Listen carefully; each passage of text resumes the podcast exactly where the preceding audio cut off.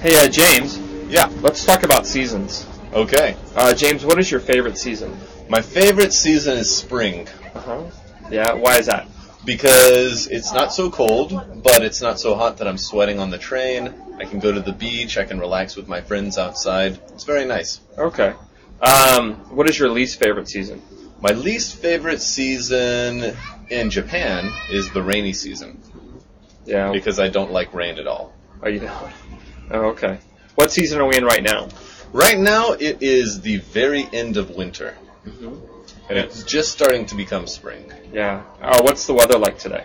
Today it's very sunny. It's a little cool, a little br- breezy. It's very nice. I enjoy it.